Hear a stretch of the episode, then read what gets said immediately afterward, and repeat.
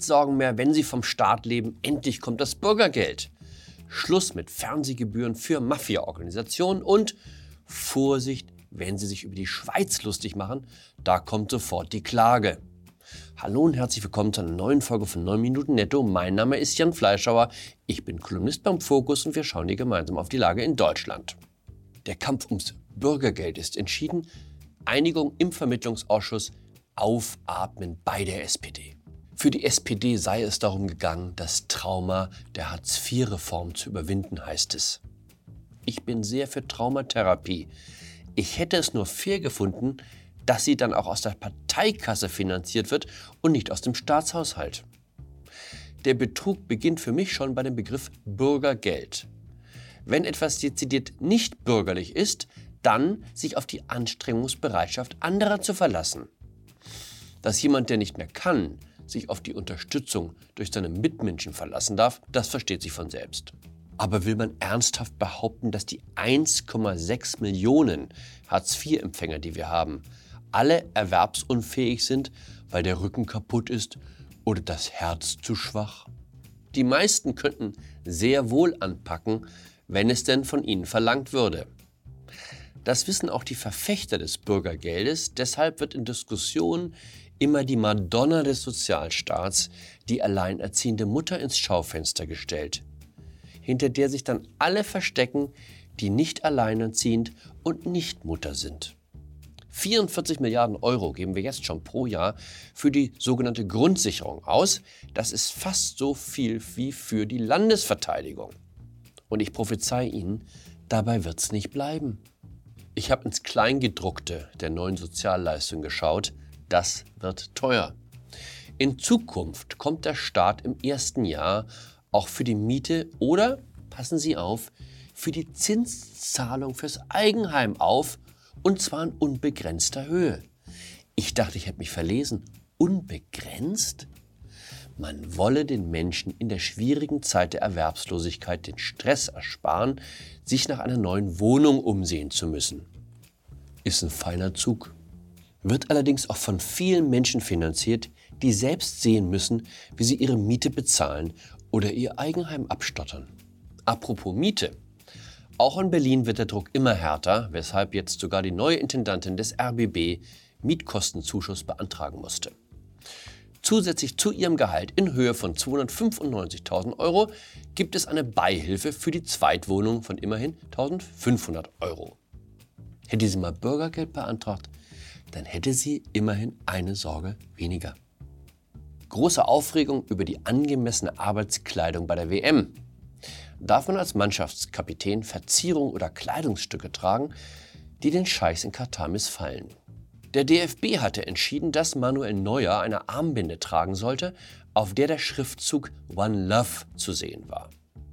Mit One Love haben sie es nicht so in Katar, also Anruf bei der FIFA, nix mit Liebe, Darauf Anruf beim DFB, Binde weg oder Strafe. Beim DFB hat man sich dann für den stummen Protest entschieden. Entsprechend verlief das Auftaktspiel gegen Japan. Nix hören, nix sagen, nix sehen ist halt nicht so gut für die Verteidigung. Ich bin dagegen von Fußballern neben der Leistung auf dem Platz auch noch ein politisches Statement zu verlangen. Aber wenn man sich dafür entscheidet, dann sollte man es durchziehen.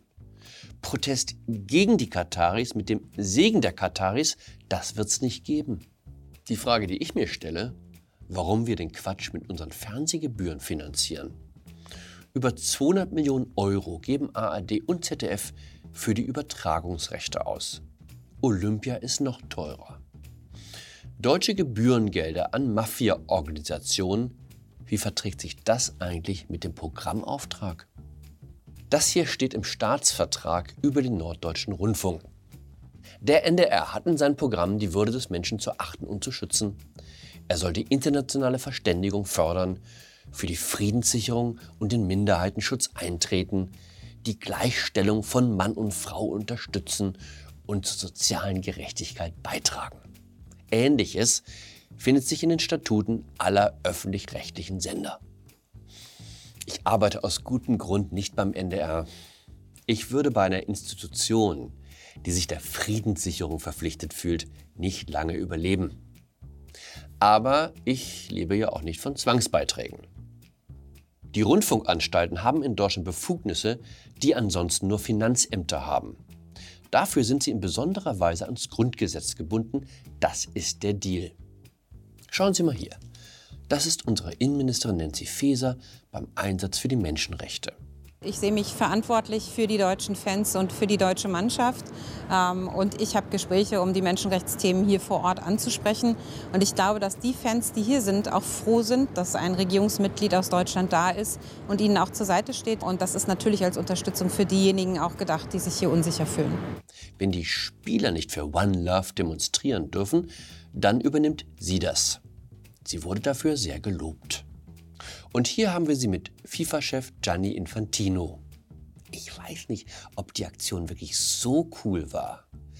Erinnert mich eher an eine Szene aus dem Paten, wo der Pate sich darüber lustig macht, dass einer seiner Geschäftspartner so tut, als habe er mit ihm nichts zu tun.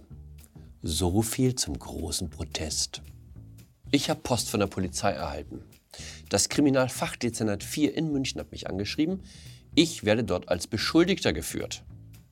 Mir wird eine Straftat nach 140 Strafgesetzbuch vorgeworfen, Belohnung und Billigung von Straftaten. Als Tatzeit führt das Schreiben den 24. September an, Uhrzeit 12.02 Uhr. Zu diesem Zeitpunkt hätte ich auf Twitter folgenden Kommentar hinterlassen: Atomwaffen auf Zürich. Ich kann es nicht leugnen. Drei Worte. Dafür stecke ich jetzt in Schwierigkeiten. Ich habe schon ganz andere Dinge geschrieben.